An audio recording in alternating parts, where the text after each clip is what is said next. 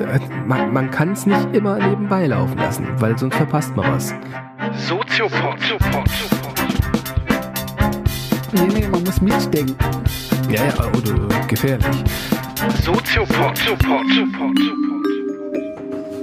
Herzlich willkommen zu einer neuen Ausgabe des Soziopods und heute nehmen wir so ein bisschen das Datum oder den Zeitraum ähm, als Thema, nämlich 90. Geburtstag. Du, du, du, du. Niklas Luhmann. Ah, Der alte Haudegen. Ähm, wir versuchen jetzt tatsächlich mal in kürzester Zeit, nämlich in unter 60 Minuten, Niklas Luhmann zu erklären. Das wird nicht einfach, habe ich das Gefühl. Ähm, Deswegen die, die von dem- Meister der Kürze sind wir ja. ja, wir versuchen es. Das heißt, alle Lu Luhmannianer bitte nicht so genau hinhören. Oder Ja, weiß ja, ich nicht. Doch, Doch? klar. Also, ähm, Niklas Luhmann. Lass uns loslegen. Ja. Wer ist das? Was hat er gemacht? Naja, Niklas Luhmann ist einer der bekanntesten Soziologen des 20. Jahrhunderts, kann man sagen, der eine berühmte Theorie entwickelt hat, nämlich die Systemtheorie, die berühmte Luhmannsche Systemtheorie, hat die gesamte Soziologie eigentlich maßgeblich geprägt im 20. Jahrhundert. Man kann sagen, es gibt so zwei Ansätze im 20. Jahrhundert, auch jetzt sehr verkürzt gesprochen, aber ich denke, man kann das schon sagen, die handlungstheoretische Soziologie herkommt von Habermas, von Jürgen Habermas. Musst du ganz kurz erklären wahrscheinlich. Ja. Auch ganz kurz. Auch ganz kurz. Na gut, man kann sagen, Jürgen Habermas hat eben interaktionistisch Soziologie verstanden. Also was machen Menschen miteinander und wie können wir Rollen und Positionen der Gesellschaft miteinander aushandeln? Also ganz stark auf, auch auf so gesellschaftliche Entwicklung gesetzt, auf gesellschaftlichen Fortschritt gesetzt, auch auf die Frage nach Ethik in der Gesellschaft sehr stark gesetzt. Und äh, die zweite die große Theorie ist eben die Systemtheorie von Niklas Luhmann, die ein bisschen anders ist als die von Habermas, aber auch den gleichen Anspruch hat, nämlich Gesellschaft im Ganzen erklären zu können. Ja, und es klingt halt durch, bei Habermas und Luhmann greift das ja noch mehr auf, äh, Stichwort Kommunikation. Genau, die haben ein unterschiedliches Kommunikationsverständnis, kann man sagen. Aber beide haben das so ein bisschen zum Zentrum. Beide haben das im Zentrum, haben, kommen aber ein bisschen von anderen anthropologischen Voraussetzungen. Also die, die, die Stoßrichtung ist ein bisschen andere bei den beiden. Es galt auch immer so, dass Habermas und Luhmann so ein bisschen die Kontrahenten in der Soziologie waren im 20. Jahrhundert. Also sie haben sich eigentlich immer so ein bisschen gestritten miteinander und haben halt zwei einfach unterschiedliche Ansätze formuliert. Okay. Und die beiden sind halt unglaublich wichtig für die Soziologie und beide haben diesen Anspruch, eine Supertheorie zu sein. Das heißt, alles erklären zu können im Grunde in Gesellschaften, was es heute fast nicht mehr gibt. Also heute gibt es ja so kleine Theorien für, für Aspekte der Gesellschaft und die hat neben den Anspruch, noch so eine Theorie zu entwickeln, zu entfalten, die alles gesellschaftliche Leben eigentlich verstehbar macht. ja. Und das war Luhmann und äh, mit seiner Systemtheorie und Jürgen Habermas mit seiner Theorie des kommunikativen Handelns. Das heißt, äh, Habermas ging davon aus, die Welt wird ausgehandelt mit Kommunikation. So ungefähr, also Individuen, hatte so ganz grob. Den Schwerpunkt, der liegt da. Also bei Habermas geht es darum, wir können nicht nur Rollen übernehmen und uns einfügen in Gesellschaften, sondern wir können Gesellschaft aktiv mitgestalten, indem wir in Diskurs miteinander treten. Und wenn wir die Vernunft äh, walten lassen in unseren Diskussionen, dann können wir zu neuen Lösungen auch kommen des gesellschaftlichen Zusammenlebens. Also Habermas hat immer eine normative Vernunft. Hat nicht nur die Frage ges- gestellt, wie leben Menschen in Gesellschaften miteinander, sondern auch die Frage gestellt, wie sollen wir eigentlich miteinander leben? In welcher Gesellschaft wollen wir leben? Wie können wir Gesellschaft gestalten, auch vielleicht verändern? Das war immer die Frage bei Habermas. Und die Frage interessiert Luhmann überhaupt nicht. Mhm. Also Luhmann ist ein reiner Beschreibender von Gesellschaft. Also er hat auch keinen Anspruch, auch keinen ethischen oder normativen Anspruch, zu sagen, es soll irgendwie besser werden, sondern er hat einfach nur die Beobachterperspektive und beschreibt einfach, wie Gesellschaft funktioniert und versucht so Stru- Grundstrukturen, Grundmechanismen herauszuarbeiten. Hängt auch damit zusammen, dass Habermas von der berühmten kritischen Theorie der Frankfurter Schule kam, ist ein Schüler von Adorno. Und die hatten ja immer diese normative Frage auch im Hintergrund. Also wie können wir miteinander leben? Wie können wir demokratischer leben? Und äh, das hat Habermas weitergeführt. Und Luhmann kommt aus einer ganz anderen Ecke und das interessiert ihn gar nicht. Mhm. Diese Frage, wie sollen wir leben? Also das heißt so ein bisschen, Frankfurter Schule war ja auch sehr vom Marxismus Ja. beeinflusst. Sein, bestimmtes Bewusstsein, wir sind Ja. sozusagen da gefangen. Frankfurter Schule, ähm, wir hatten es ja in dem letzten Live-Ding, also Adorno ist depressiv geworden, weil er gemerkt hat, Ja, so. ja, so ein bisschen. Aber diese Emanzipationskraft, die die Frankfurter Schule annahm, die hat sich nicht, nicht so erfüllt. Also hat Adorno gesehen, es hat sich nicht zu dieser Emanzipation der Gesellschaft entwickelt.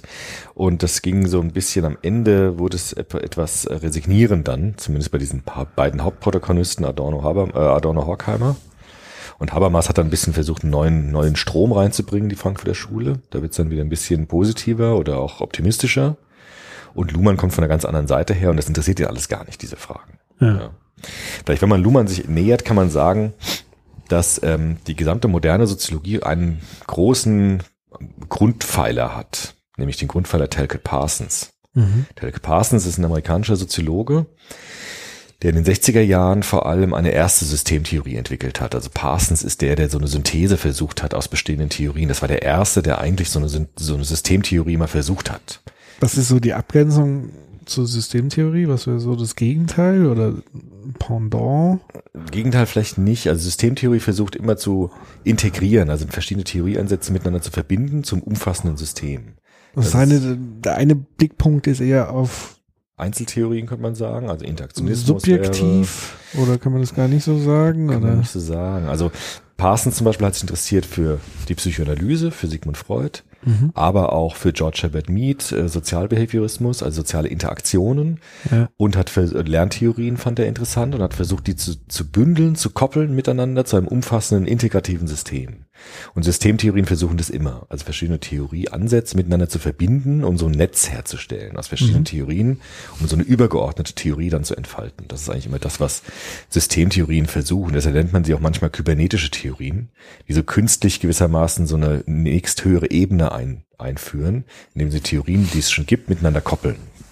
Und das hat Parsons auch schon versucht.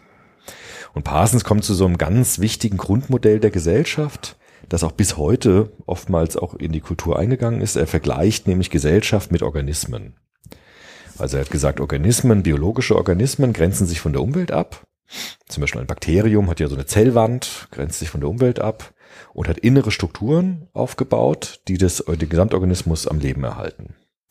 Und er überträgt dieses Grundmodell auf Gesellschaften. Und er sagt, Gesellschaften sind sowas wie in Anführungsstrichen Organismen. Die haben eine Grenze nach außen, also zum Beispiel eine Stadt hat eine Stadtmauer, grenzt sich von der Umwelt ab und entwickelt spezifische Institutionen, die funktional auf die Stabilisierung einer Gesellschaft hin orientiert sind. Also die, die Institutionen übernehmen die Funktion, eine Gesellschaft zu stabilisieren und sie am Leben zu erhalten. Also es gibt dann den Schmied, der die Werkzeuge herstellt, der Bauer, der die Brote, also das Mehl macht. Es gibt den Metzger, der das Fleisch besorgt. Und alle Institutionen haben die Funktion, die Gesellschaft am Leben zu erhalten. Das war so ein Grundmodell von Parsons.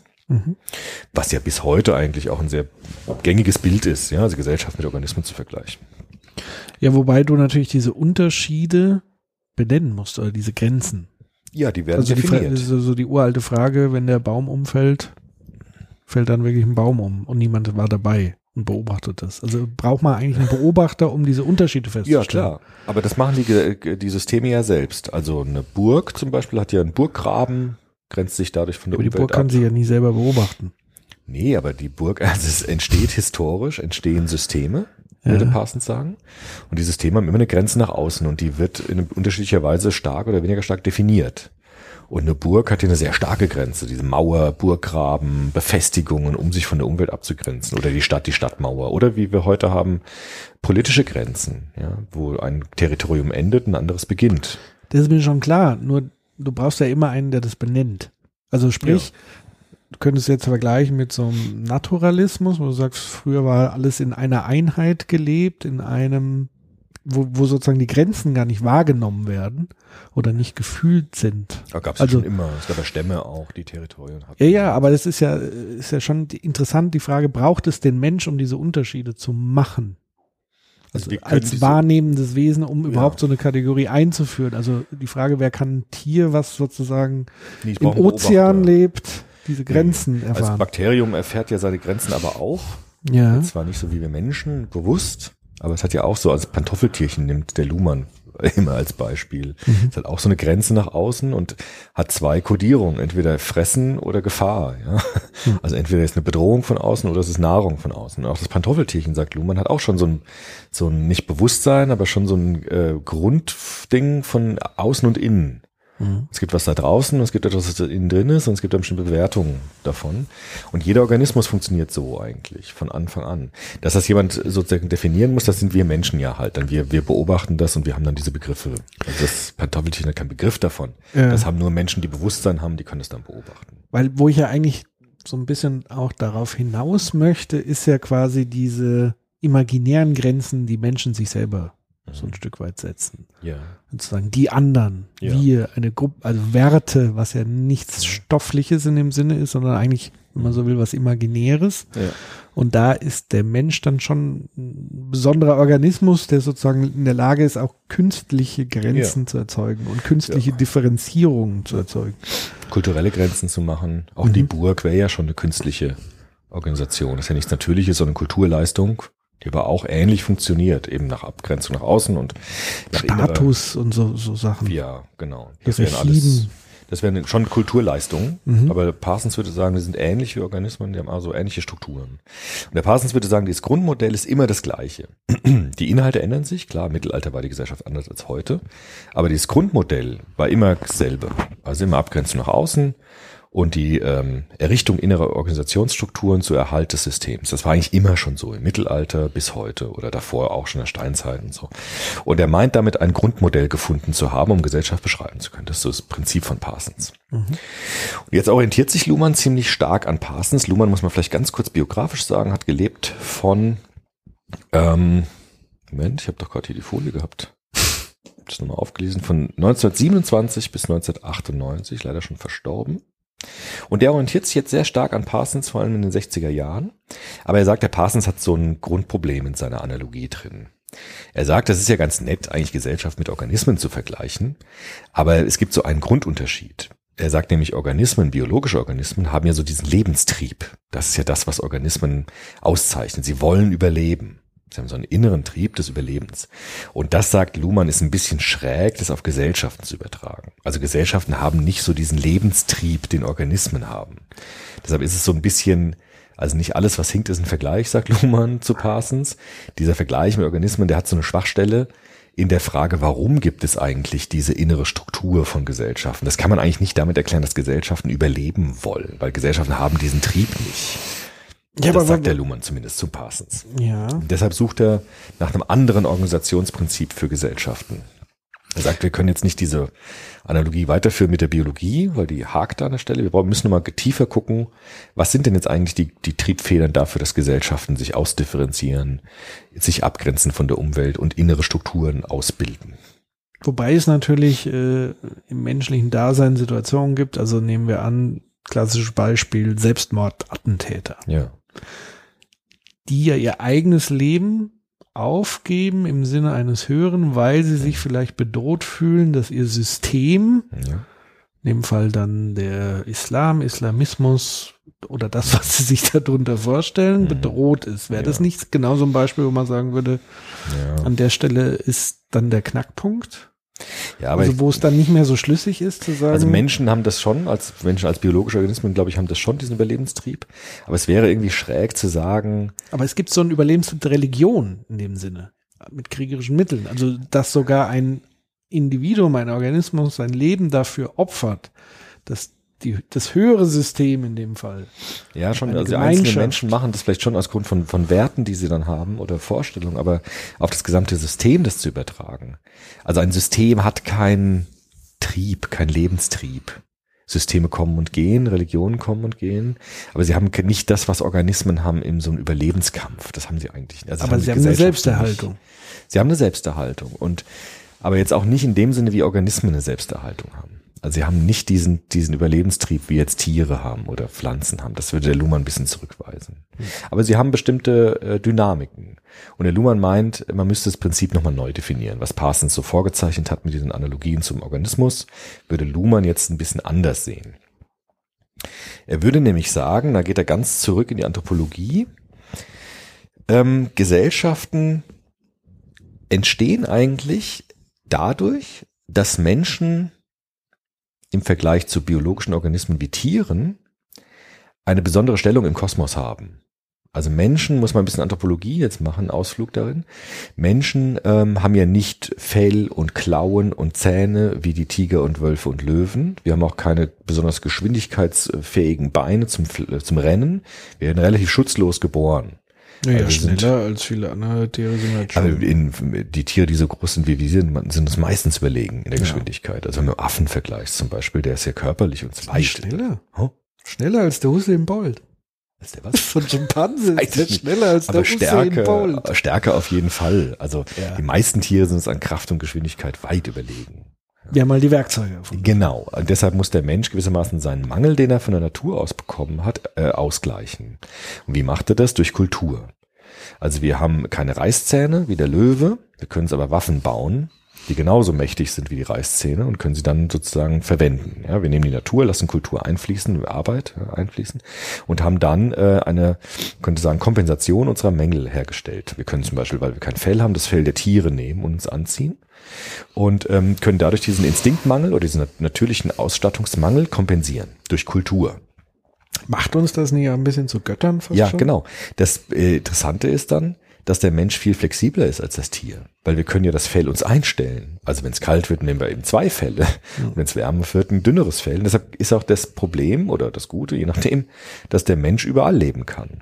Er kann sich der Natur viel schneller anpassen als ein Tier. Bei Tieren muss es ja evolutionär sein mit der Anpassung. Bei Menschen, die können das bewusst machen. Die können sagen, oh, es wird kalt, da ziehe ich mir was Wärmeres an. Oder ähm, ich lebe, wo viele Säugetiere oder Fluchttiere sind, da baue ich mir Waffen oder Fallen. Ja? Machen wir ein Feuerchen. Mache ein Feuerchen. Oder wenn es warm wird, baue ich mir eine Hütte zum Sonnenschutz. Ja, also da, Kann vorsorgen, kann Vorsorgen. Essen horten. Und das macht den Menschen eigentlich so zu so einem genialen Überlebenskünstler, weil er im Grunde die ganze Welt bevölkern kann und überall leben kann. Manche würden jetzt sagen leider, weil natürlich er auch den ganzen Planeten dann kaputt machen kann. Deshalb ist die Zerstörungskraft viel größer als bei einer einzelnen Spezies, die sehr äh, umweltgebunden ist. Ja, also der Eisbär ist recht gebunden an seine Umwelt. In der, in der Wüste lebt er nicht lang. Aber Menschen können überall leben, weil sie eben selbst die, sie ihre Umwelt gestalten können und unglaublich anpassungsfähig sind. Das heißt, wir sind so kleine Götter in der Trotzphase. Ja, könnte man sagen. Also wir haben unglaublich viele Möglichkeiten. Wir entdecken die Welt gerade oder das Ja. Universum. Könnte Aber man sagen. manchmal flippen wir halt auch völlig aus. Wir können auch damit gar nicht umgehen, was wir alles drauf haben. Ne? Ja. Also wir sind einfach zu mächtig, technisch gesehen, und sind eigentlich gar nicht in der Lage, damit vernünftig umzugehen. Das ist ja der alte, das alte Problem, kann man sagen. Ja. Ja. Das der Mensch hat. Und da geht Luhmann jetzt auch von aus. Und der Luhmann sagt eben, der Mensch als Mängelwesen zielt eigentlich in seinem Tun immer auf eine Grundfunktion, nämlich auf Entlastung. Also er sagt, der Mensch muss irgendwie seine Krisen handeln können. Wir haben immer Krisen, ja, wenn wir in den Wald gehen, ist immer irgendwie Krise. Es wird kalt, es gibt Bedrohungen, es gibt Tiere, es gibt Nahrungsmangel. Und der Mensch baut sich Inseln der Entlastung, um äh, Routinen aufzubauen, um nicht ständig wieder von vorne anfangen zu müssen. Oh mein Gott, wie kann ich jetzt den Tag überleben? Ja. Das war die Geburtsstunde der Bürokratie. Kann man sagen. Also der Mensch baut gewissermaßen solche Inseln, Lichtungen, in denen er Routinen einbaut. Also man weiß, was morgen kommt. Man muss nicht ständig immer wieder äh, existenzielle Ängste haben, weil man ungefähr weiß, morgen gibt's äh, wieder Essen und morgen gibt's eine Arbeit, die ich zu verrichten habe und morgen treffe ich die Menschen, die ich auch heute getroffen habe. Und der Mensch ist eigentlich in der Grundfunktion immer so, Inseln der Entlastung zu bauen. Und das, sagt Luhmann, ist auch die Grundfunktion jeder Gesellschaft. Also Gesellschaft in ihren Strukturen soll den Menschen entlasten. Er nennt es auch mit dem Fachbegriff der Komplexitätsreduktion. Also gesellschaftliche Systeme wie Büro Bürokratie dann später in komplexen Gesellschaften, Hierarchien. Hierarchien sind dazu da, um irgendwie die Welt ein bisschen einfacher zu machen, um sie übersichtlich zu machen, um die Komplexität in auf ein gewisses Maß zu reduzieren, sodass ich damit umgehen kann. Populismus. Ja, zum Beispiel, ja. Oder auch ähm, bestimmte Systeme, die entstehen, um bestimmte Funktionen zu übernehmen und dadurch andere Funktionen von diesen Systemen zu entlasten. Also zum Beispiel ein Bauarbeiter muss jetzt nicht große Politik machen, sondern er ist für seine Aufgabe zugeteilt, verrichtet die und ähm, muss auch nicht mehr machen als das. Und die anderen Systeme werden von anderen äh, Subsystemen dann gelöst, sodass sie sich gegenseitig entlasten können und die Komplexität dadurch reduziert wird. Oder ich jetzt zum Beispiel rede nur über Luhmann und nicht über andere Soziologie noch dazu und entlaste mich dadurch, indem ich mich sozusagen einschränke und dadurch die Sache handelbar mache. Und Luhmann sagt, das ist das Grundprinzip eigentlich des, ja, eigentlich des, des, des Menschen. Ja.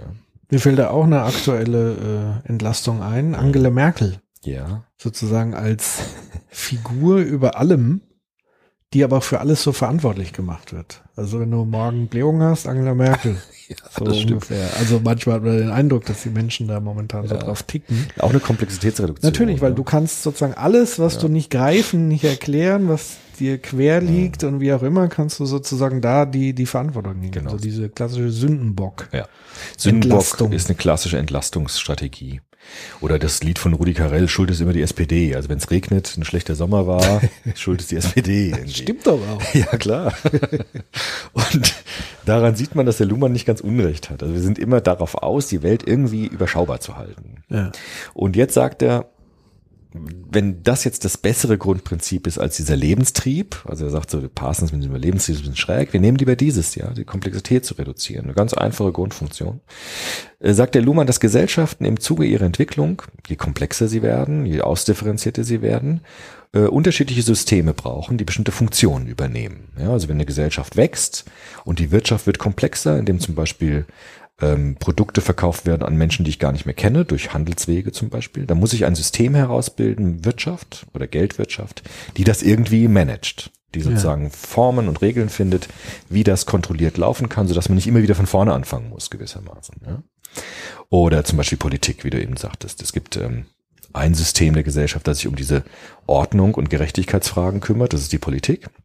Und die ist auch nur dafür zuständig und entwickelt bestimmte äh, Funktionen, Parlamente, Abgeordnete, die dann diese Aufgaben übernehmen. Und so äh, gibt es in der Gesellschaft immer bestimmte Funktionen, die sich herausbilden, wenn sie gebraucht werden. Also wenn Gesellschaften wachsen, komplexer werden, bilden sich bestimmte Funktionen heraus, sozusagen Notwendigkeiten, und ein Subsystem bildet sich, das diese Funktion übernimmt.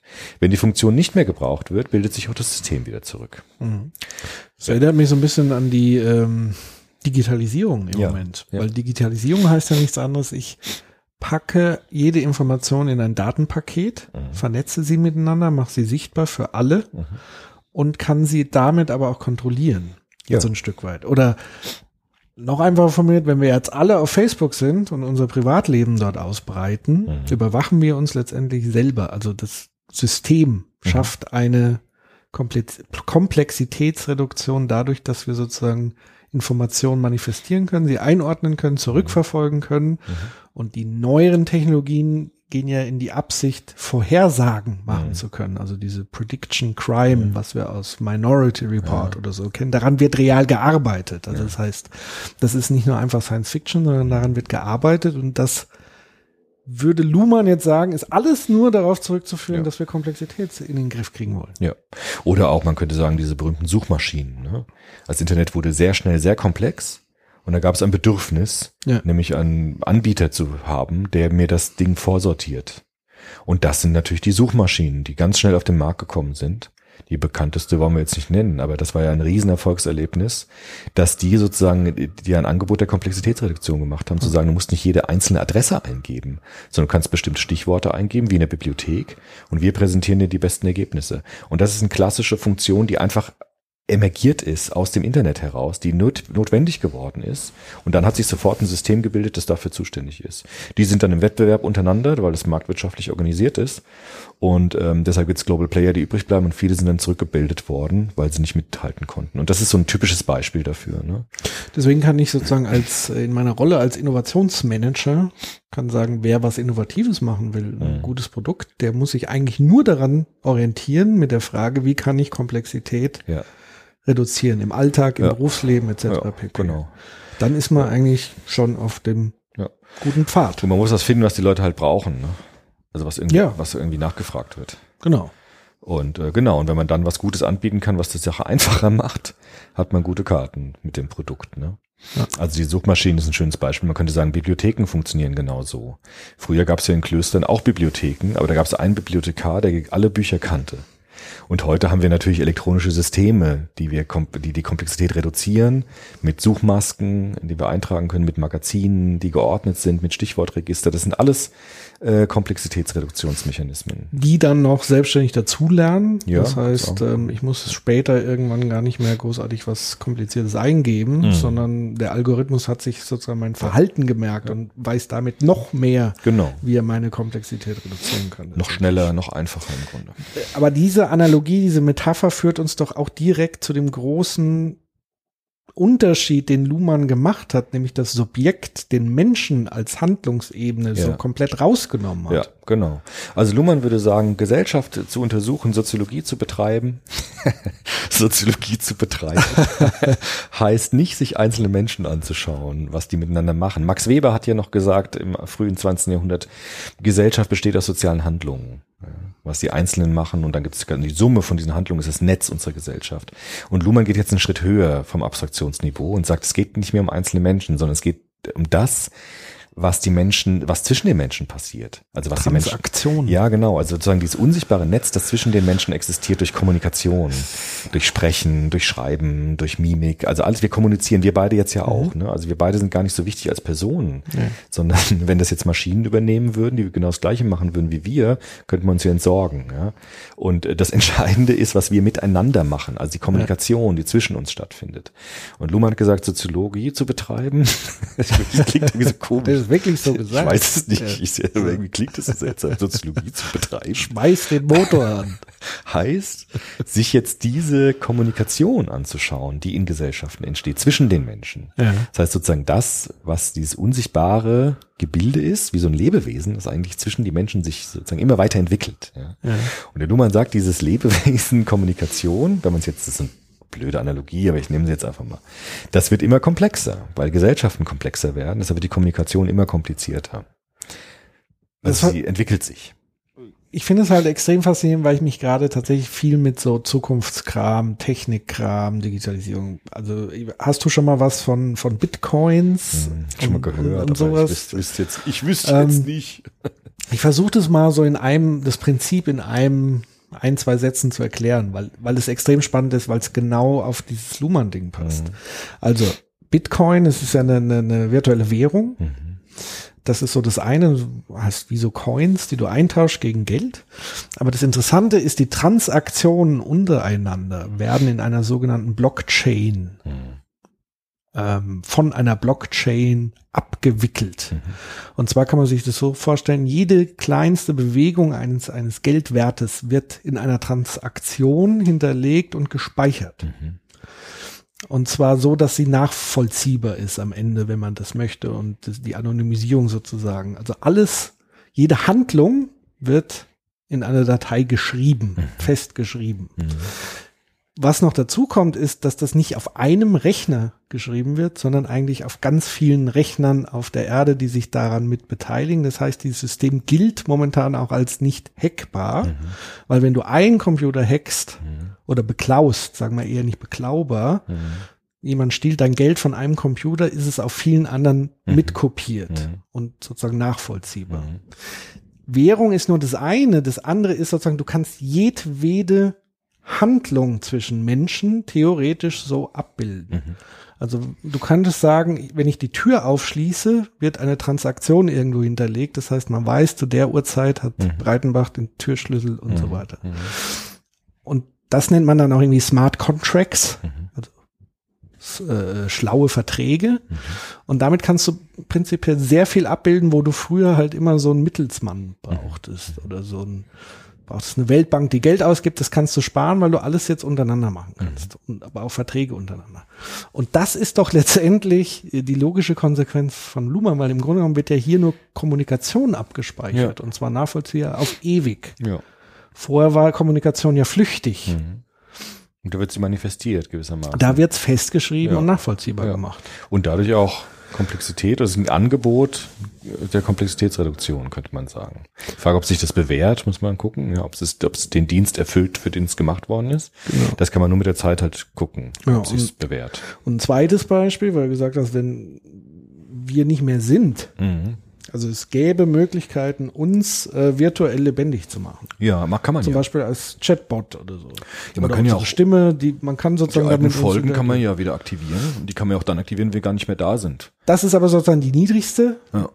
Level, also abrufen, aber du könntest jetzt mit uns, du könntest was programmieren, Mhm. zum Beispiel ein Chatbot, der würde dann so antworten, wie wir vermutlich antworten würden. Du hättest den Eindruck, Wir würden mit den Leuten sprechen, obwohl sie gar geht nicht da bestimmt, sind. ja, geht bestimmt. Und das ist aber so ein schönes Beispiel, Ja. dass der Mensch da überhaupt wichtig. keine Rolle mehr spielt. Genau. Nur noch die Kommunikation im Vordergrund steht. Ja. Es egal ist, ob ich mit dem Bot spreche, Ja. In der Also Logik ja. mit Kommunikation kommuniziere. Genau. Und von da war Luhmann für mich Mhm. jetzt, wenn ich das mal angucke, seiner Zeit, sehr weit voraus. Ja, das hat er schon gesehen. Ja, aus der Perspektive ist das wirklich nicht mehr an einen Menschen gekoppelt. Dann, die sind dann im Grunde ersetzbar. Und er hat, wie du gesagt hast, keinen normativen Begriff. Nee. Ihm ist das alles. Ja, er fragt nicht nach gut oder schlecht. Also er würde sagen, auch Monarchien ähm, kann man untersuchen mit ihrer Logik, wie sie das machen, die Komplexität zu reduzieren. Ne? Oder Diktaturen auch sogar. Die, Komplexität, die reduzieren ja auch die Komplexität.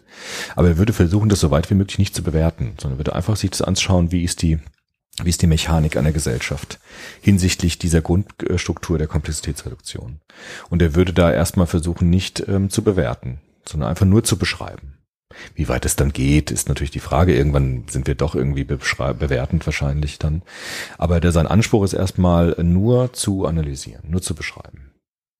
Kann man dann aber trotzdem irgendwie einen praktischen Nutzen, wie auch immer. Ja, natürlich. Also, ich meine, Luhmann hat natürlich schon einen großen Vorteil, weil wenn er sagt, wir wollen so wenig wie möglich bewerten, dann er, lässt er genug Raum für Analyse. Ja? Also was Luhmann sehr interessant gemacht hat für die Pädagogik, für meine Disziplin, ist jetzt zum Beispiel Familien als Systeme zu, zu betrachten, ja, die bestimmte Funktionen herausgebildet hat, um Komplexität zu reduzieren. Und dann kann man sagen, so schrecklich ein Symptom vielleicht ist eines Kindes oder eines Familienmitgliedes, ich darf es nicht so schnell bewerten, sondern ich muss mir erstmal die Funktion angucken, die dieses Symptom hat für, das, für den Erhalt der Gesamtfamilie, die Komplexitätsreduktion der Gesamtfamilie. Und das ist zum Beispiel eine sehr schöne Möglichkeit gewesen, ganz neue, auf ganz neue Pfade zu kommen in der Familientherapie. Gerade weil man nicht gesagt hat, um Gottes Willen ist das schlimm, sondern guckt hat, okay, wie, wie ein Arzt sich eine Krankheit anschaut und guckt, wie ist die entstanden und welche, wie ist es dazu gekommen, welche Funktion erfüllt es. Und dann zu gucken, wie, wie kann man das dann umlenken oder anders strukturieren und so weiter. Und das hat natürlich schon auch sehr große Vorteile. Also zu sagen, ich gucke mir es einfach mit einem möglichst hohen analytischen Blick an. Das heißt, da sind wir wieder bei den Vulkaniern oder was? Ja, schon. Also, Also rein mit Logik, Ja, na ohne klar. Emotion. äh, wie Wissenschaftler halt sind. Ne? Ich meine, Wissenschaftler sollen ja möglichst wenig Emotionen als Analysemittel verwenden, sondern halt die Logik, die Vernunft. Das ist ja das, worauf Wissenschaft sich gründet. Tja. So macht der Luhmann halt das auch. Also guckt sich das an. Apropos Luhmann und Wissenschaften. Also wenn wir jetzt den nächsten Schritt gehen, würde er sagen, es gibt Systeme, die entstehen, die Funktionen erfüllen. Ne? Und die Fun Grundfunktion ist die Komplexitätsreduktion. Und wenn eine Funktion äh, emporkommt aus der kommunikativen äh, Evolution, könnte man sagen, dann wird sich eine Funktion, äh, ein System herausbilden, das die Funktion übernimmt. Und das Interessante ist jetzt, und das ist ähm, eigentlich Neue dann bei Luhmann, ist, dass diese Systeme so eine Eigendynamik entwickeln. Also ein System, sagt Luhmann, ist so ein abgeschlossenes System. Das hat nämlich eigene Operationen, die sich unterscheiden von anderen Systemen. Das muss man jetzt ein bisschen genauer Ja, anschauen. ich glaube auch. Luhmann ist nämlich ein Soziologe, der keine Angst vor der Biologie hatte. Das finde ich eigentlich auch ganz cool, weil viele Soziologen sagen ja, oh, die Biologie ist unser Feind, wir müssen irgendwie Gesellschaft mit, mit Soziologie beschreiben und nicht mit Biologie oder so. Aber der Luhmann war mutig genug, jetzt mal so ganz konsequent auf die, auf die Biologen mal zu schauen, wie die Systeme beschreiben. Die machen das natürlich auch. Ja, also die Bakterien als Systeme zu beschreiben, die haben, machen das ja tagtäglich. Und da gibt es eben zwei aus der Neurophysiologie, die Luhmann ganz besonders interessiert hat, nämlich den Maturana und den Varela. Ja. Umberto Mat- Maturana und Francesco Varela, das sind zwei Neurophysiologen gewesen, also Hirnforscher, die jetzt untersucht haben, wie Sinneseindrücke und Informationen verarbeitet werden durchs Nervensystem. Das war so die Grundfrage, die die hatten. Und die konnten auf der naturwissenschaftlichen Ebene sehr schön zeigen, dass eigentlich unsere biologischen Systeme auch geschlossen sind. Also wenn wir das menschliche Gehirn nehmen, dann ist es ja nicht so, dass das, was wir sehen, also dass die Lichteindrücke, die über unsere Augen ins Gehirn kommen, einfach eins zu eins weitergeleitet werden. Ganz im Gegenteil. Sie werden verarbeitet. Und die Art der Verarbeitung ist nicht den Eindrücken geschuldet, die ins System kommen, sondern dem System selbst mit seiner Logik, mit seiner immanenten Logik. Also Und gibt seine Erfahrung. und seiner Erfahrung. Aber auch seine Emotion. Ja klar, aber das ist alles Teil des ja. Systems. Oder einfacher runtergebrochen, ich mache das lieber, weil ich ja in Biologie gar keine Ahnung habe, mit der Verdauung. Das liegt mir irgendwie näher. Ja. Also, dieses Pantoffeltierchen, nimmt Nahrungspartikel aus der Umwelt auf und verarbeitet sie in der bestimmten Weise. Aber die Art der Verarbeitung folgt einer ganz eigenen Logik, die gar nicht so viel mit den Stoffen zu tun hat. Also die Stoffe können gar nicht die Logik beeinflussen, die Verdauung. Es gibt natürlich giftige Teile, die zerstören dann das System, weil die Verdauung dann nicht mitkommt. Aber die Logik der Verdauung, also wie diese Nährstoffe extrahiert werden und dann Abfallprodukte raus, ausgeschieden werden, das hat eine eigene geschlossene Logik. Und genauso funktioniert unser Nervensystem auch. Das ist ein eigenes, geschlossenes System. Du kommst ja gar nicht ins Gehirn direkt rein. Also wenn wir kommunizieren, dann kann ich ja gar nicht Informationen an dich weitergeben in dem Sinne, dass ich sie übertragen könnte auf dich. Das geht gar nicht, weil ich kann dir etwas anbieten und dein System entscheidet dann daraus, welchen Sinn, welche Bedeutung es aus den Informationen macht. Das ist die berühmte Blackbox, Ja. die auch mal Heinz von Förster äh, Ja. ganz gut beschrieben hat. Oder die Unterscheidung zwischen, das kommt ja aus der Kybernetik, das Genau. heißt ja auch neben Biologie auch Mathematik und Physik eine große Rolle. Ähm, und da war der Unterschied zwischen, es gibt triviale Maschinen, Mhm. da machst ist quasi Input äh, und du weißt, was zwischendrin passiert und du weißt genau, was für ein Output kommt. Ja. Und Menschen, würde von Förster sagen, sind nicht triviale Maschinen. Du kannst was reingeben, dann ist eine Blackbox, Ja. nämlich das Gehirn. In Ja. dem Fall. Und es kommt eine Reaktion, die vielleicht nicht so erwartbar ist. Kann In passieren. 100 Prozent der Fälle. Genau. Und man könnte auch sagen, Luhmann hat einen schönen, schönen Begriff, er hat gesagt, das System macht Order from Noise. Also für das System ist alles erstmal weißes Rauschen Mhm. drumherum, Informationen, die erstmal unsortiert sind. Ja. Und das System ordnet diese Informationen und lässt dann die Welt in dem System entstehen, entsprechend, Konstruiert die Welt. konstruiert die Welt entsprechend der Strukturen, die das System hat. Und wir konstruieren unsere Welt so, weil unser Gehirn eine bestimmte operative Geschlossenheit hat. Und deshalb nehmen wir Sinneseindrücke, wandeln wir so um in uns zum Hirn, dass dann bestimmte Bilder entstehen. Unser Gehirn macht Order from Noise. Also das, was ich jetzt spreche, diese Luftschwingungen, die ich produziere, die sind erstmal, haben erstmal gar, gar nichts, sind, ist es. Sondern dein Gehirn macht jetzt daraus Sinn oder das Gehirn unserer Hörerinnen und Hörer macht jetzt aus meinen Schallwellen, macht die jetzt, machen die jetzt Sinn. Und nur wenn die Gehirne kompatibel sind. Genau. Wenn sie die Sprache zum Beispiel verstehen. ne? Ja. Genau. Und so sagt Luhmann, und jetzt macht Luhmann einen Kunstgriff, bei dem viele kritisch werden. Ich habe damit kein Problem, aber viele Soziologen sagen, da ist er einen Schritt zu weit gegangen. Er, aber das, ja, das soll ist, das denn gehen? nur ja. Sehr gespannt. Nein, ihr sagt einfach, Weit gegangen. er sagt einfach, wir können dieses, diese großartige Entdeckung von, von Varela mit der Hirnforschung übertragen auf soziale Systeme. Das ist jetzt sein Sprung, den er macht. Er sagt, auch soziale Systeme sind geschlossene Systeme. Er nennt auch das mit dem Fachbegriff autopoetisch. Die produzieren sich immer wieder neu nach der eigenen operativen Geschlossenheit. Nur muss man, glaube ich, ein bisschen aufpassen. Der Begriff des geschlossenen Systems äh, impliziert ja auch, dass das abgeschlossen ist, aber dabei gibt es Systeme in Systeme in Systeme in Mhm. Das Systeme. auch. Ja, genau. Das ist wichtig und das ist, wollte, glaube ich, Luhmann auch damit sagen, dass Ja. sozusagen mehrere Systeme wieder ein System Genau. Bilden. Genau, das sagen die Neurophysiologen ja auch. Also die Hirnareale arbeiten miteinander, sind aber in sich, in sich dann auch nochmal extra sortiert. Und so wie die Mikroben ja auch wiederum eine übergeordnete Funktion haben, nämlich wenn Verwesung oder, oder überhaupt Darmtätigkeiten bei uns haben sie ja eine Aufgabe. Das heißt, sie sind wieder Teil unseres Systems genau.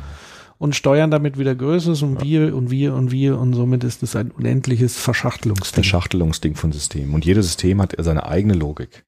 Und der Luhmann überträgt das jetzt auf Gesellschaften. Ja. Das wurde ihm oft angekreidet. Auch von Varela übrigens selbst. Der hat gesagt, das sollte man eigentlich nicht machen, weil gesellschaftliche Systeme, da könnte man dem, pa dem Luhmann genau das vorwerfen, was er dem Parsons vorgeworfen hat. Dass er eine biologische Metapher überträgt auf Gesellschaften.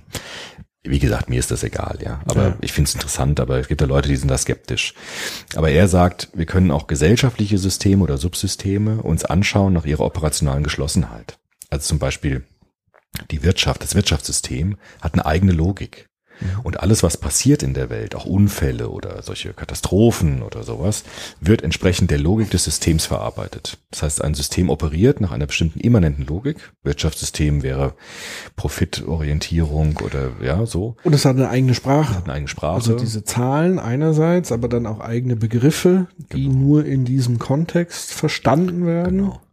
Und so ist jedes gesellschaftliche System ähm, nimmt Informationen aus der Umwelt aus. Also auch fürs Wirtschaftssystem gibt es eine Umwelt, das politische System zum Beispiel oder Religion, Kunst. Und die Informationen, die von der Außenwelt in das System äh, an, ankommen oder andocken, werden entsprechend der Operation des Systems verarbeitet. Und deshalb sind auch diese Systeme autopoetisch. Das heißt, sie haben eine operationale Geschlossenheit. Ob das jetzt so stimmt, weiß ich nicht genau. Aber das ist die, die, die äh, Pointe bei Luhmann, dass soziale Systeme geschlossene Systeme sind. Was wäre dann, wenn man jetzt so behaupten würde, es geht ja auch so in Richtung Marxismus, der dann, Mhm. wenn er systemisch argumentieren würde, würde sagen, das kapitalistische System dringt in alle anderen Systeme ein. Das ist Frankfurter Schule ein. ist das, ja. Frankfurter Schule ganz stark auch. Okay. Die haben, die haben diese Systemlogik nicht so stark. Ne? Die würden schon sagen, es gibt Kolonialisierung von Lebenswelt, so nennt es der Habermas ja auch. Jetzt haben wir wieder den Habermas als Unterschied zu Luhmann eigentlich. Ne? Habermas würde schon sagen, ähm, Lebenswelt ist ein System, das kann aber auch ähm, kontaminiert werden sozusagen durch andere Handlungsmöglichkeiten, durch Zweckrationalität, durch, durch Strategie, durch Wirtschaft und es kann es sozusagen kolonialisieren, die Lebenswelt des Menschen. Das würde Luhmann, glaube ich, nicht so sehen. Luhmann würde sagen, Systeme werden stärker in Gesellschaften. Also Wirtschaft ist ein sehr, sehr starkes System in unserer Gesellschaft. Dadurch werden vielleicht andere Systeme ein bisschen an den Rand gedrückt oder verlieren ein bisschen ihre Bedeutung. Aber der würde nicht von dieser Kolonialisierungsmöglichkeit sprechen. Ich glaube, das würde Luhmann sagen, geht gar nicht, weil du kannst gar nicht in das System des anderen hineingehen, sondern es gibt dann Verschiebungen, ja, also so, sozusagen Prioritätsverschiebungen in Gesellschaften. In der Monarchie des Mittelalters war das Wirtschaftssystem nicht so stark. Da war eher die Religion wahnsinnig stark als System. Ja. Ja. Und hat dann andere Systeme eher kleiner werden lassen, weil diese Funktion wahnsinnig stark in dieser Gesellschaft war. In der heutigen kapitalistischen Gesellschaft ist die Wirtschaft unglaublich wichtig, die Religion nicht so wichtig, zumindest jetzt in Deutschland nicht so entscheidend wichtig. Und das, das verschiebt sich so ein bisschen. Ja, es strukturiert sich dann immer wieder ein bisschen anders, je nachdem, was dran ist, könnte man sagen. Ja, aber es was sich, ja- was sich entwickelt in der Gesellschaft. Aber es ist ja schon alles durch Wirtschaft durchzogen mittlerweile. Ja, in unserer Gesellschaft, ja, da würde der Luhmann sagen, das ist ein sehr, sehr starkes, wichtiges System. Wirtschaft ist Aber ist es dann noch ein in sich getrenntes System? Ja, also wie würde man sozusagen Kunst und Kultur und Wirtschaft jetzt Ja. ins Verhältnis setzen? Also die das Wirtschaft greift doch so Na ineinander. klar, aber die Wirtschaft, äh, die Wirtschaft äh, interessiert sich für die Kunst ja nur in der Logik, wie man daraus Geld machen kann. Also die Wirtschaft hat ja ihre Logik ne, ja. und schaut, wie kann ich Kunst vermarkten. Das ist die Logik der Wirtschaft, die mit der Kunst umgeht. Auch die Wissenschaft, ne? Also die Ja. Wirtschaft interessiert sich doch für mich als Wissenschaftler nur dafür, wie kann ich den Geld bringen. ja. Deshalb wird mich ja auch ein Wirtschaftskonzern nicht einstellen, einfach so, weil er mich so toll findet in meinen Forschungen. Der wird sagen, was bringst du mir? Ja. In meiner Logik. Ja. Und das meint der Luhmann. Und diese Logik ist, ist immanent des Systems. Und deshalb interessiert natürlich sich die, Wissen, die, die Wirtschaft für Wissenschaft. Aber nur hinsichtlich der äh, äh, Logik, dass man guckt, wie kann man das in dieser Logik verarbeiten. Und ähm, ja. Das heißt ja im Grunde genommen, wenn man es wieder auf Kommunikation überträgt, ähm, Systeme bestehen aus Kommunikation, dann Mhm. haben wir sowas wie eine Wirtschaftskommunikation, Ja, genau. eine Ja. Kunst- und Kulturkommunikation und manchmal gibt's aber Übereinstimmungen. Ja, es gibt Kopplungen. Ja. Also manchmal passt es gut. Wenn eine Kunst sich gut verkaufen lässt, dann wird das Wirtschaftssystem auf neugierig darauf, weil das Wirtschaftssystem macht Order from Noise. Also wenn Irritationen aus dieser Umwelt ein, äh, auf, auf dieses System kommen und die Wirtschaft springt darauf an, sagt, guck mal hier, das können wir in unserer Logik verarbeiten, dann wird sich dort eine Kopplung, also wird sich dort eine Annäherung. äh, Sofern vollziehen. natürlich auch die Kunst damit wiederum dazu bereit ist. Na klar. Das ist ja immer eine beide, beiderseitige Geschichte. Genau, weil das, die Systeme kooperieren miteinander dann, wenn sie füreinander interessant werden. Weil die Information von beiden sozusagen dann in der eigenen Logik äh, fruchtbar gemacht werden kann. Wenn die nichts voneinander wissen können wollen, dann haben die nichts miteinander zu tun. Das heißt, Luhmann hat ja von Differenz, von Unterscheidung gesprochen. Was ist für ihn dann aber, gibt's für ihn dann die Kopplung auch wirklich als Gegen? Ja, das ist, Nein, das habe ich auch nie ganz verstanden bei Luhmann. Der hat schon diesen Begriff der strukturellen Kopplung. Also er hat zum Beispiel auch den Menschen sich angeschaut, das ist vorhin ja eben schon gesagt. Also eine Person ist ja auch nur ein Zusammenschluss mehrerer Systeme. Ne? Also wir haben ein psychisches System, das sind unsere Gedanken, unsere Gefühle. Wir haben ein biologisches System, unseren Körper mit seinen Grundfunktionen. Aber die sind miteinander strukturell gekoppelt. Ohne den Körper könnte ich nicht denken. Ja, ohne mein Hirn könnte ich nicht denken. Trotzdem sind Gedanken was anderes als Körper. Aber die sind trotzdem strukturell miteinander gekoppelt. Luhmann sagt das sehr schön in seiner trockenen Art. Ja. Nur Kommunikation bringt Kommunikation hervor. Wenn ich über Kinder rede, dann werden keine Kinder geboren du- über das Reden. Wenn ich will, dass Kinder geboren werden, muss ich die Biologie aktivieren, weil nur Leben bringt Leben hervor. Kommunikation bringt nur Kommunikation hervor. Denken bringt nur Denken hervor. Ey, ich sei denn, ich baue mir Chatbots. Ja, aber dann hast du ja schon wieder was anderes mit dazugenommen. Also wenn wir einfach nur reden über ein, wenn ein Paar sich unterhält, wie schön wäre es, Kinder zu haben, dann werden Kinder nicht dadurch entstehen, weil Kommunikation bringt nur Kommunikation hervor. Und Leben, Biologie bringt Biologie hervor. Und so sagt Luhmann, sind die Systeme schon ihrer Logik nach, also ihrer Operation, operationalen Logik nach geschlossen. Du kannst nicht hineingreifen in ein anderes System. Ich kann so viel reden über Kinder, wie ich will. Es wird trotzdem kein Kind entstehen da, dadurch. Ja. Und so, sagt Luhmann, ist immer ein System einer bestimmten Logik folgend und du kommst in die Logik eigentlich gar nicht rein. Aus Gedanken wird keine Materie entstehen. Aber das widerspricht auch so ein bisschen dem Ding, alles ist Kommunikation. Die können ja, also ja, Kommunikation äh, auf Gesellschaft. Also Gesellschaft ist äh, ein System, das aus Kommunikation besteht. Aber ja auch aus biologischen. Ja, strukturell gekoppelt biologisch. Aber Ja. wie gesagt, wenn es Maschinen übernehmen, das sind ja keine biologischen Ja. Dinger mehr. Die sind ja irgendwie mechanisch oder elektrisch. Okay, Die dann bauen wir Bots. quasi einen Server. Ist nichts mehr Biologie, es kommuniziert dann so. Also, dass das jetzt im Moment, das klingt immer so ein bisschen doof, aber das, dass das im Moment Menschen machen, biologische Systeme das tun, ist nicht das Entscheidende, sondern Gesellschaft besteht aus Kommunikation. Das ist im Moment sehr stark noch strukturell gekoppelt mit biologischen Systemen, also mit uns als Menschen. Aber generell ist Kommunikation erstmal das, aus dem Gesellschaft besteht. Und deshalb ist auch Gesellschaft, ähm, äh, das haben wir ja das Problem. Das, äh, es entstehen nicht automatisch Kinder, nur weil Gesellschaft da ist. Ja. Es muss die Biologie dann aktiviert werden. Also das frage ich mich, das ist für mich halt schwer vorzustellen, dass es, okay, ohne Menschen kann ich mir vorstellen, ohne Organismen kann ich mir vorstellen, aber ohne Materie kann ich es mir nicht Mhm. vorstellen. Also ein Server wäre ja trotzdem, bräuchtest du eine Materie als Infrastruktur, als Träger, als Ja. Betreiber. Das brauchst heißt, wenn du gar nichts hast, Ja. also das heißt, allein Kommunikation als nicht stoffliches funktioniert auch nicht. Du brauchst immer ein Medium. Eigentlich schon, ja. Das würde Luhmann wahrscheinlich schon zugestehen, dass man eine strukturelle Kopplung auf der materialen Ebene immer braucht. Es muss jemand oder etwas geben, das kommuniziert. Das. Aber das heißt, er hätte tatsächlich, so als Nerd würde er uns Menschen eher als Server betrachten. würde, weiß ich nicht genau. Er würde sagen, naja, ich würde wahrscheinlich, er würde schon sagen, die Kommunikation wird sich natürlich verändern, wenn das nicht mehr Menschen machen, sondern Server machen wahrscheinlich. Dann wird die Gesellschaft sich natürlich auch radikal verändern.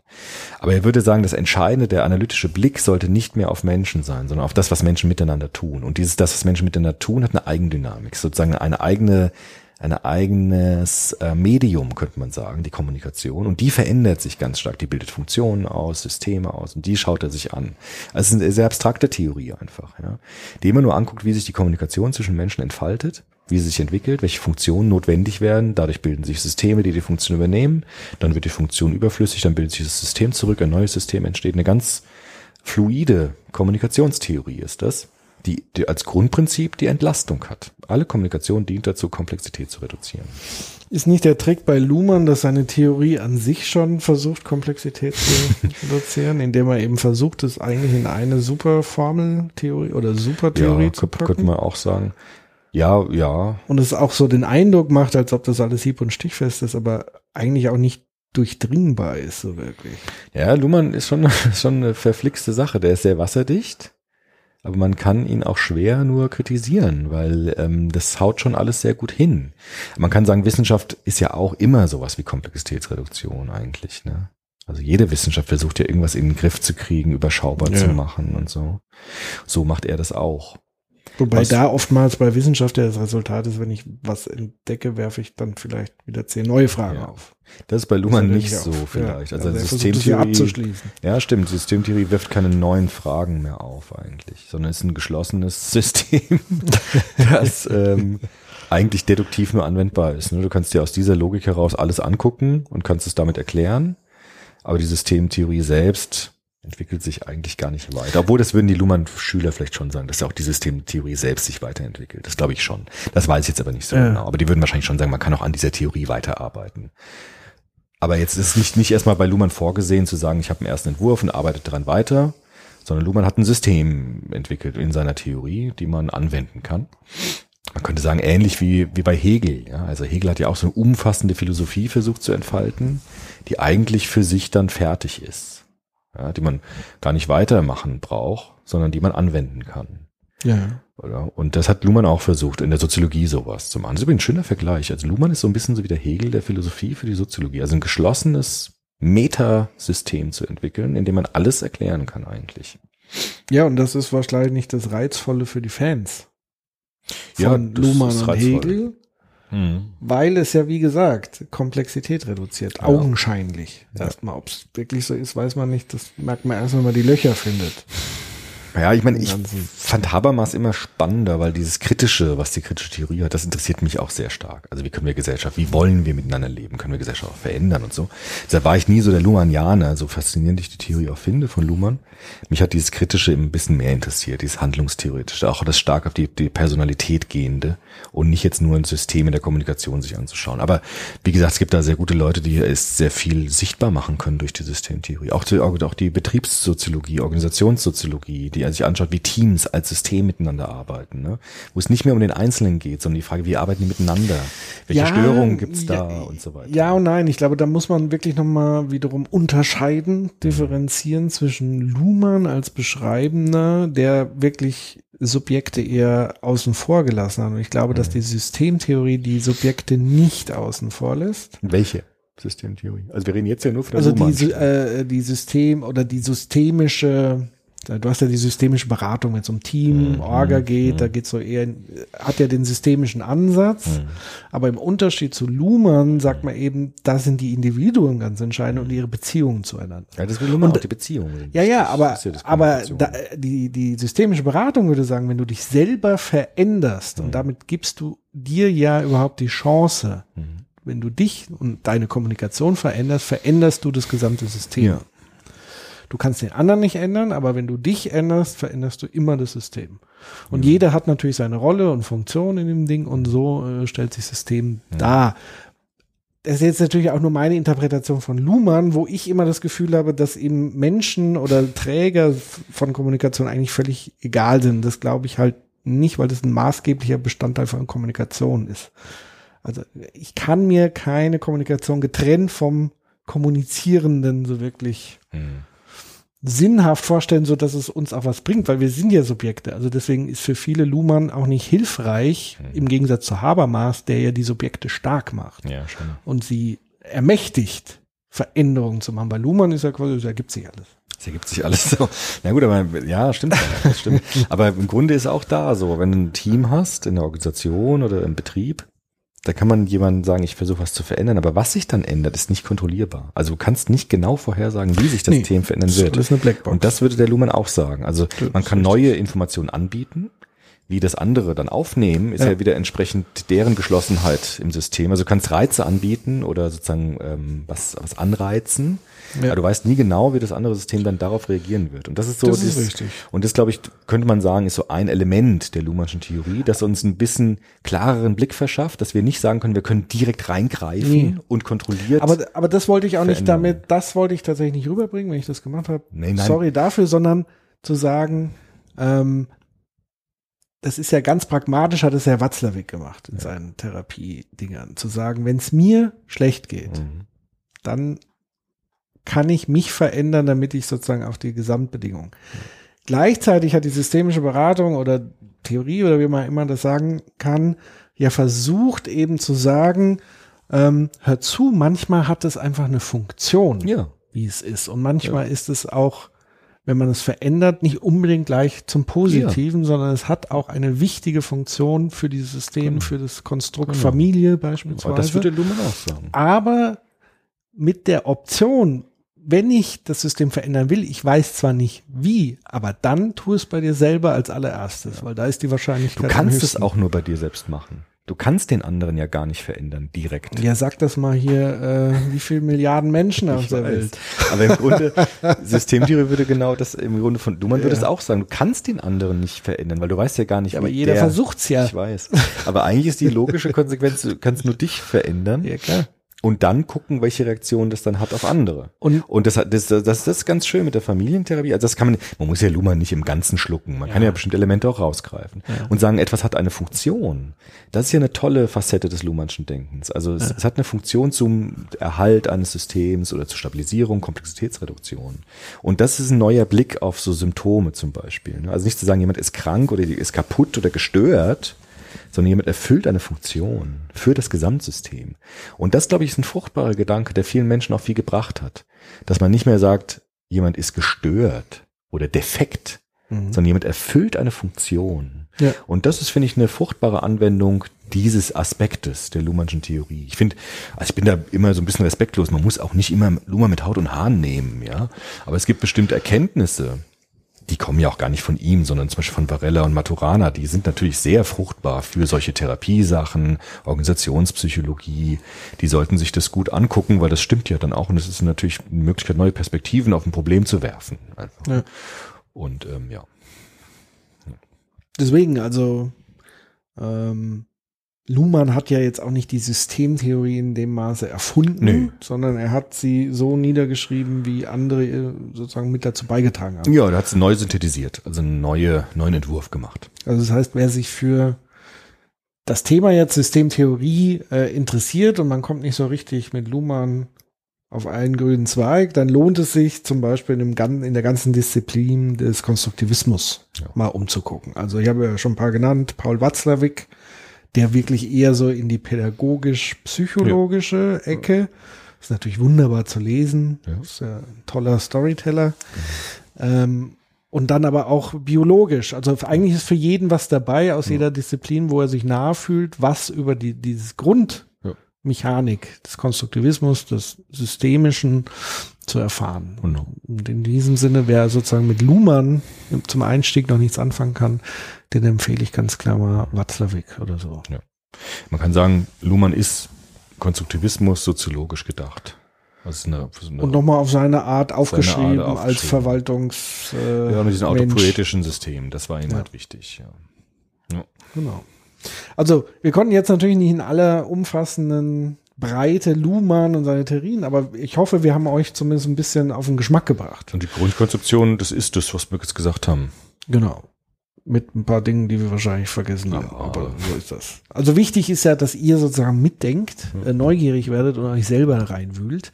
Äh, der nächste Schritt übrigens, das zu tun, wäre auf www.soziopod.de zu gehen und da mal die Suchmaschine anzuschmeißen äh, und nach unserer alten Luhmann-Episode zu suchen. Da haben wir ein bisschen ausführlich über Luhmann diskutiert, zwei Stunden und das nochmal ausführlicher erklärt. Also da könnt ihr jetzt nahtlos weiterhören, wenn ihr das wollt. Oder wie gesagt, ihr befasst euch selber damit oder ihr habt in eurem Freundesbekanntenkreis Leute, die sich auskennen, studieren, wie auch immer, diskutiert.